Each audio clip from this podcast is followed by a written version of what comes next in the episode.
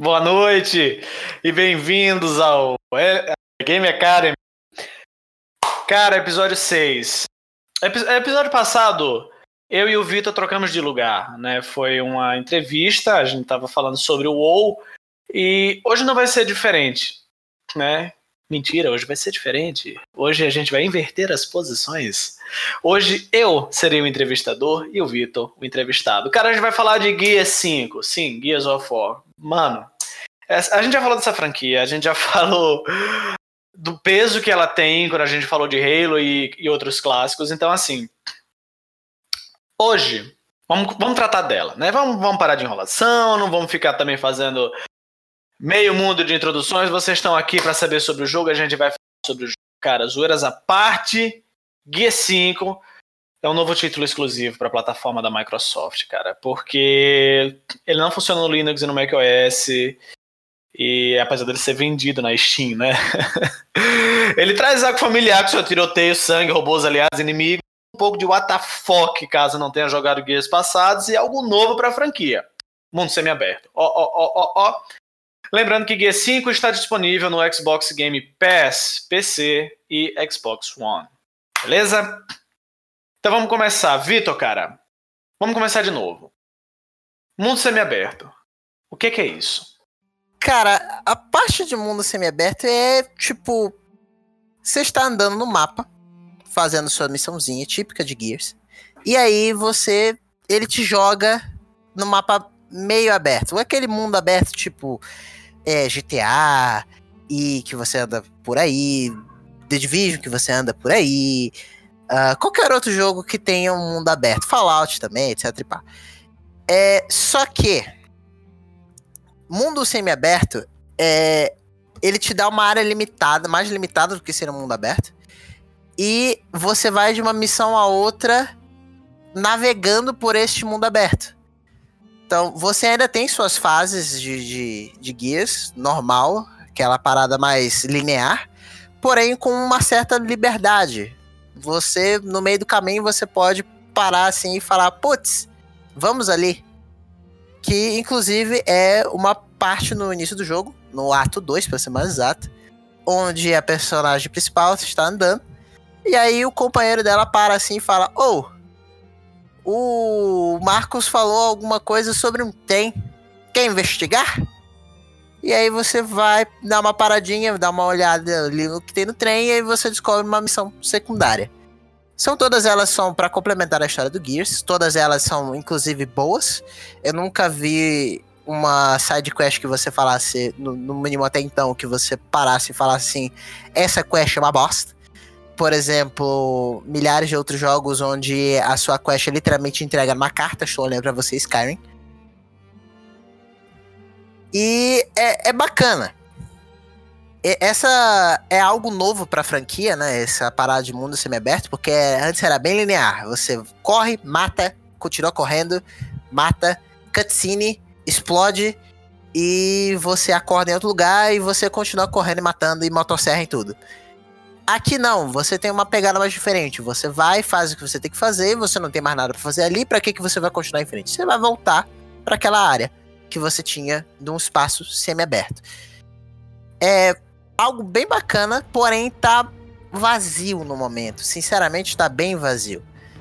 É, eu esperava, quando eu vi a, a Skiff, que é o nome que eles deram, eu não sei como é que tá em português que teria algo tipo, você tá andando por aí, aí você encontra assim uma patrulha de inimigos, e aí você mata a patrulha, consegue, por exemplo, uma granada, ou então as armas relíquias que sempre tiveram na franquia, que são as armas padrões do jogo, né? Por exemplo, o Lancer ou então a Nasher, é numa versão um pouco mais aprimorada. Por exemplo, ah, vamos dizer que a das submetralhadoras, que é o nome agora ela tem menos cadência, porém ela tem mais dano por bala.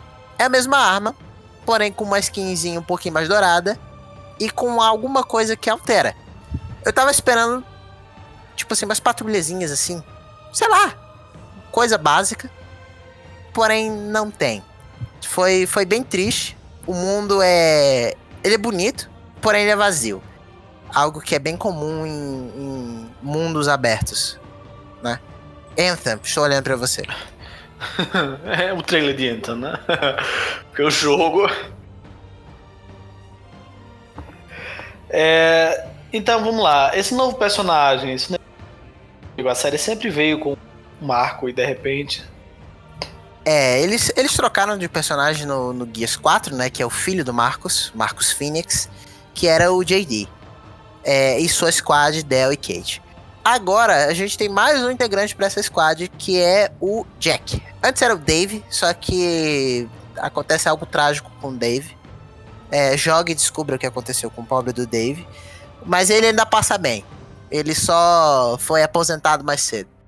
Jack é um robozinho que parece muito, mas muito mesmo um robozinho de XCOM. Principalmente do 2. Se o senhor jogou do XCOM 2, você viu o especialista e você vai olhar pro Jack e você vai falar, putz, você é meio parecido. É. Mas o, o, personagem ele tem algo muito interessante, que é ele além dele voar, né? E você, ele é um personagem jogável, então somente no modo co-op, né? Você pode jogar com ele. Isso, é, isso é estranho, no mínimo. Porque antes você sempre jogava com personagens mais grudados no chão, corre, cobertura e pá e tal. O Dave não. Ou o Jack. O Jack. Ele é um personagem que voa.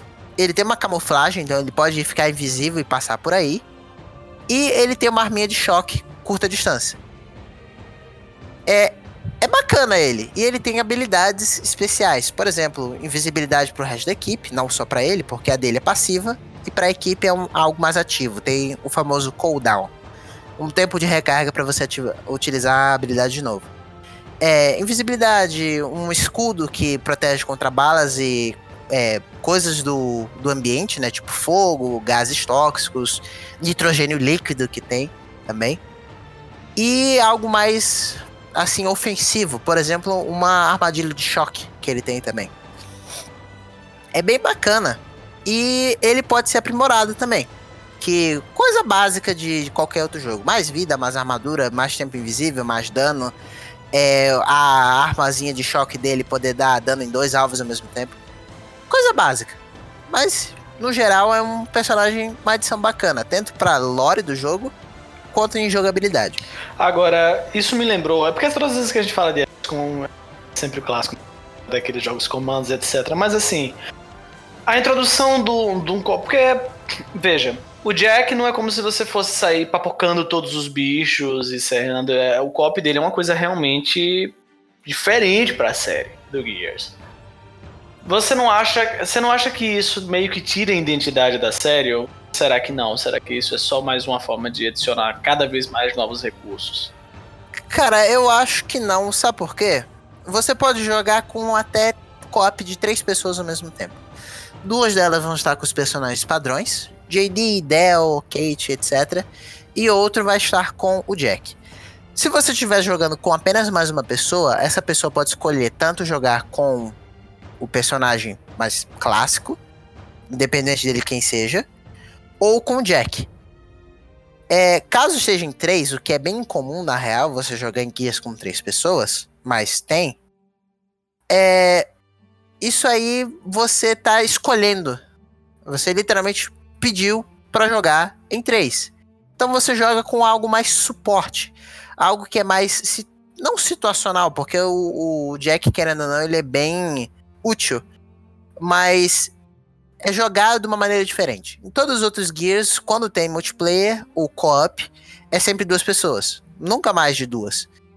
Então, foi só uma adição. Eu não acho isso que subtrai a identidade da, da série em geral, porque também deixa.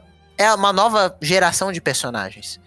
Então, um, uma boa coisa disso, que eu vou provavelmente vou falar, que você vai perguntar, é sobre no conteúdo de história dele. Porque toda vez que o Marcos entra em cena, que além do mais ele é o pai do JD, ele é uma figura mais velha, mais veterana, você sente aquele ar de tipo, eu sou o fodão. E você é o, o novato, você é o boy. Você é o cara que entrou agora. Eu sou o general e você é o soldado, entendeu? o, o Marcos passa esse sentimento. Quando, principalmente quando ele dá uma bronca no JD, cara. Quando ele dá bronca no JD é a melhor coisa que tem. Você fala, Porra, mas o Marcos é muito foda, né, velho? Ah, mas é aquilo, né? O clássico, né, cara? É, o... é e ele é pai dele, tá ligado? é, e o Marco é a identidade da franquia, né? O Marcos é. É, ele sempre é, foi a capa. War, é ele. Então, quando ele tá em cena, você, você olha aquilo. E aí você agora joga com os personagens novos, você fala assim, pô, vocês são a nova cria, vocês são o, o ar novo da série. Então, se eles botassem a mesma coisa, tipo, é literalmente só uma reskin do Marcos, vamos dizer assim, pra que que trocou de personagem, entendeu? Então, é, essa adição do Jack, para mim, foi um excelente peso pra série. Foi algo que, tipo assim, abriu horizontes. Eu achei bem bacana. Agora, voltando à pergunta mais clássica, que é. Saindo um pouco da nossa trajetória de história e tal, sobre os modos online. Como é que, como é que ficou isso no Guia 5? Então, a gente tem quatro modos, né? O modo co-op, que você joga a campanha com um amigo. É local ou internet, com até três pessoas, uma delas controlando o Jack, como eu já disse. O modo versus, famoso PVP. É, tiroteio e serras no, nos seus inimigos. Ou de vez em quando friendly fire matar o seu aliado. É, modo horda, que é aquele famoso cai pro pau, né? Que vem hordas e hordas e hordas e hordas. Não é, você derrota um exército inteiro. São 50 hordas, meu amigo. Cansa de vez em quando, viu? Mas é legal. Eu devo admitir que é legal. É, não mudou nada, nem o Versus, nem o, o modo Horda. O co-op mudou com a adição do Jack, né? E certo. o novo modo, o modo Escape. É, o dano vira meio que de RPG. Você vai ver números na tela, algo que na campanha não tem. Né? Então depende muito se você tá com uma arma boa. É, tem um sistema de cards também, que você aprimora seu personagem é, mais dano crítico, mais dano base, etc. E pá. É, o que você gastaria, por exemplo, na, na, dificuldade iniciante, o que você gasta um pente inteiro num cara, você aqui gasta 7 balas. Você bota na dificuldade mecha, você descarrega 10 pentes e você não matou o cara ainda. Então, é. Você precisa jogar desde o iníciozinho para você poder ir melhorando e poder jogar finalmente no modo mais difícil. E realmente é difícil. A galera que joga de uma maneira mais hardcore é, dizem que o modo escape é difícil. É realmente difícil. Não é algo que você vai gastar bala à toa. Ele tem algumas mecânicas também de, tipo, skills. Cada habilidade, cada personagem que você joga no modo escape tem uma skill é, eu joguei com dois. Um tinha uma espécie de scanner, parecido com o do Jack, só que dele mesmo. E a outra personagem tinha um buff de melee. Né? Ela bate bem mais forte no corpo a corpo. No geral é divertido. Agora me fala uma coisa. Sobre. Voltando um pouco sobre as features, né? Do, do... Teve a adição agora do, do Jack, teve a adição online. E a customização de personagens, como é que ficou isso? Cara, tem skins, isso é só para os modos mais Horda, Escape Versus, não tem pro co-op. Co-op é só a roupa do ambiente. Tipo, se você tá no ambiente gelado, roupa de frio. Se você tá no ambiente deserto, que é o ato 3, roupa de quente. Mas no geral, na campanha não mexe em nada. Né? Mas customização de personagens para os outros modos online, eles funcionam assim. Você tem skins para personagem, mudam normalmente cores, a roupa em si, e outros personagens diferentes. Por exemplo, tem o Exterminador do Futuro. Sim, Exterminador do Futuro. Não pergunte.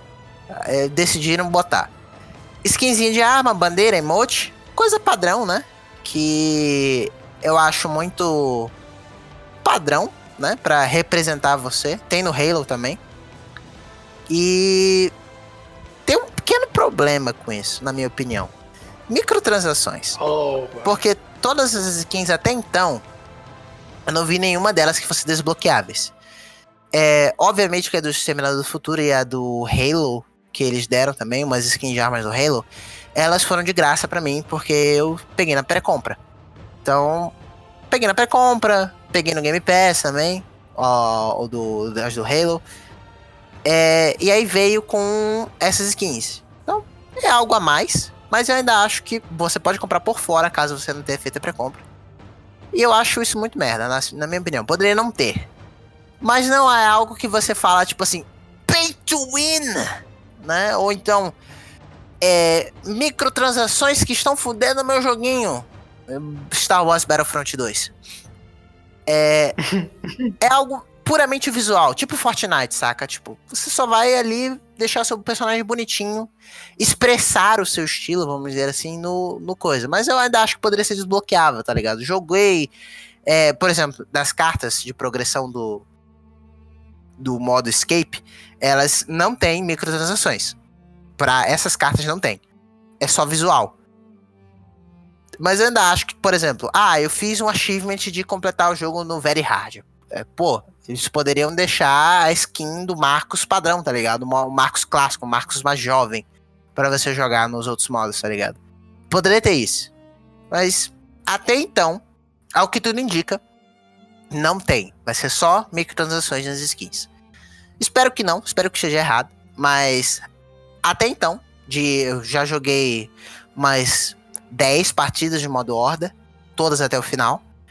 Umas 7 ou 8 do escape todas até o final, ganhando, com o menor tempo possível que eu consegui fazer. Eu literalmente rushei tudo. Eu não, quase não, não dei uma bala nos inimigos por duas ou três partidas. E não, não dropou nada, saca? Então, é complicado nesse aspecto de microtransações. Mas, é, antes que você pergunte também, servidores. É porque eu já ia falar isso, Guilherme. Esse mundo online que a gente. O mundo online é um negócio complicado. Pois é, servidores. É, funciona a maior parte das vezes. Eu não tive nenhum desconnect. Minha experiência pessoal, nenhum desconnect eu sofri. Enquanto eu estava em partida. Porém, toda vez que eu tava na campanha single player, só eu, ou então local jogando com meu pai, é. Você. De vez em quando aparecia na tela assim: você foi deslogado dos servidores, é, você está offline, etc. E, pá. e aí eu acho que gera desconforto. Você tá fazendo a campanha do nada você cai, tá ligado? Tipo, putz, e meu progresso, como é que fica? Não fica, né? É, por, por, questão pessoal, eu não senti nada, mas teve gente que tava reclamando e eu presenciei momentos que tomei desconnect, mas não me afetaram, né? Agora, é, é maravilhoso porque assim, como os assuntos se conectam, uma coisa já vai direto para outra. A campanha, saindo um pouco agora do mundo online, um pouco da, da perspectiva co-ops, etc. Vamos para a campanha. O que é que você acha? O que é que você achou? Foi digna de um novo Gears? Foi uma campanha merda? Não valeu a pena? O que é que você tem a dizer sobre a campanha do Gears 5? Sendo bem anti-spoiler, porque eu não vou estragar a diversão para as pessoas. A história prende bastante. Eu fiquei empolgado com a história. Não é algo do tipo Hideo Kojima, tá entendendo? Metal Gear Solid 3, o Metal Gear Solid 4, querendo ou não também. É, Death Stranding que você não entende também, não, não é nesse nível. É, mas ela, ela aprende, ela é legal. Ela tem um, uma, um passo certo. Você vai andando em passos que não são tão lentos, mas também não são tão apressados. Por exemplo, você tá fazendo uma missão e do nada pá, toma aqui, você é bombardeado de informação disso, disso, disso, e porque aconteceu isso, e aquilo, e aquilo, outro, e pá e tal. Não, tudo tem uma conexão natural que vem as coisas do próprio jogo e com os guias passados. É, ele tenta te recapitular a história, mas ele não faz um bom trabalho nisso. Porque você tem que ter jogado Guias 4 no mínimo. No mínimo 4, tá entendendo? Certo. Porque o 1, o 2 e o 3, como eu disse, são uma trilogia de jogos que são praticamente à parte. Porque quando você pega o Gears 4, você vem numa nova geração de personagens. Então, no mínimo, jogue o 4. Um, o 2 e o 3 são importantes pra história? Com certeza. Mas eu acho que o 4 é melhor para te dar um contexto melhor do que tá acontecendo, inclusive com a personagem principal. O porquê que ela tá daquele jeito. Né, que mostra nos trailers é aquele meio que psicodélico, né? Como as pessoas que me conhecem sabem, eu assisti muita série um exemplo delas é 13 Reasons Why, em aproximadamente duas horas. Porque de tanto que eu apertei skip no meio do mimimi, porque eles inventam de falar um monte de coisa que não tem nada a ver, Eu vou ali, ó, skip, skip, skip, skip, skip. De vez em quando eu pulei episódios inteiros e não me fez, não me fez falta na história. É, Gears não é assim. Gears, eu não senti necessidade alguma de pular a história. Eu nunca apertei o botão skip, que no controle é B. Nunca apertei. Eu cliquei uma vez sem querer, mas eu fui procurar no YouTube de novo é, o, o que que era, porque eu tinha pulado sem querer. Mas, é, a ação do jogo em si é frenética. As cutscenes são boas, são excelentes. E um assunto muito importante de destacar é o áudio. Nossa, a qualidade sonora de Guia está excelente. É, eu já ia falar sobre isso porque assim, quando a gente fala em imersão, o som é parte fundamental nesse processo. E as franquias, que especialmente as franquias da Microsoft, são conhecidas por grandes trilhas sonoras. Não à toa, o último trailer do Halo Infinity, cara, aquilo já deixou claro sobre o que é que a diferença que o som faz. Né? E assim, como é que o Halo 5 carrega o tema clássico do Halo. O Halo 6, agora que vai ser esse Infinity, o tema clássico do Halo, a minha pergunta é: a host do Gears of War, cara. A original soundtrack do Gears of War. Carrega o clássico? Carrega o clássico com o novo. Assim, a OST, ela é sutil. Quando você tá em momentos mais assim de, de conversar com os personagens, que normalmente acontece na Skiff, elas, por exemplo, o Del ele vai perguntar muito pra Kate, tipo, ah, o que você vai fazer agora? O que, que você acha disso? e etc e pá. Esses momentos não tem música. E se tem uma música, ela é tão baixa a ponto de literalmente só preencher o ambiente. Algo que foi muito bem executado também em outro jogo que não é da Microsoft, que é The Legend of Zelda Breath of the Wild. É uma música sutil. Você percebe ela muito lá no fundo, tá entendendo? Não é baixo, ela é sutil. E Gears fez isso. Momentos de história, momentos que você tá conversando, naqueles de descontração, ou então de, de momentos mais tensos de desenvolver o plot, a música é sutil. Agora, em momentos de ação, a OST bate aquele tá, sabe, com, com força, aquele de vez em quando bate um rock assim que você fica caramba. Putz, motosserra, ah, tá ligado? Compreendo. E, e você, você sente a força da OST nesses momentos. E sem contar também de efeitos sonoros. Por exemplo, tiro. Nossa, o tiro aqui é, é muito. Tem uma satisfação muito grande você tirar, principalmente com a escopeta. A escopeta e a pistola mais pesada, que eu esqueci o nome dela agora. Cara, você sente o um impacto no tiro. Tipo, é aquele, aquele tiro cheio, tá ligado? Tá, não é aquele piu, entendeu? É, é, um tiro que você sente ele. ele. Ele é muito bom. E também nos momentos que a personagem está passando por uma dificuldade muito grande, que é, de novo, o que eu chamei de psicodelia, né? Você sente o desespero dela. Tipo, porque, caso você não tenha visto os trailers, ela é. Ela tá contaminada, vamos dizer assim. Certo. Pelo, pelos loucos, que é os aliens, entre aspas. Muitas aspas, no caso. Então, por ela estar tá meio que interligada com isso, ela de vez em quando ela entra num mundo assim meio diferente que na, na cabeça dela e ela tipo tem uma hora que cai algo em cima dela, ela se sente naquele de claustrofobia, tá ligado? E você sente o desespero dela, a respiração ofegante. E aí chega assim o outro personagem para ajudar ela e tá ligado? Ela ainda assim meio que Não, tá tudo bem, tá ligado? Tipo, você sente isso. Foi a tanto a dublagem em português e em inglês estão excelentes. Eu joguei a maior parte em inglês, mas eu joguei segmentos em português para ver como é que tava. As duas estão muito boas. Dublagem, som, música. Som, se tivesse que dar notas individuais por partes, eu diria som 10/10. Porque o som desse jogo foi pensado. Falando em nota, cara, se a gente fosse fazer um resumão aqui, qual nota você daria para o Guia 5? Cara, minha nota é 8.9. Por quê? Bem sincero. A jogabilidade é clássica de cover shooter. Não tem nada que de cover shooter que você fale assim que é diferente. Não, não é diferente. É clássico Gears.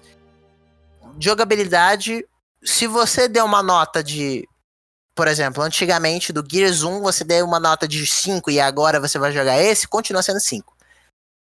Obviamente teve algumas alterações que deixaram mais fluidos as mecânicas de cover shooter, mas nada que fosse assim, tipo, mudou a minha vida, não. Se você acha a jogabilidade de cover shooter uma merda, continua sendo uma merda. Eu acho boa, então por essa parte eu dou no individual eu dou 9,5. A história ela é boa também.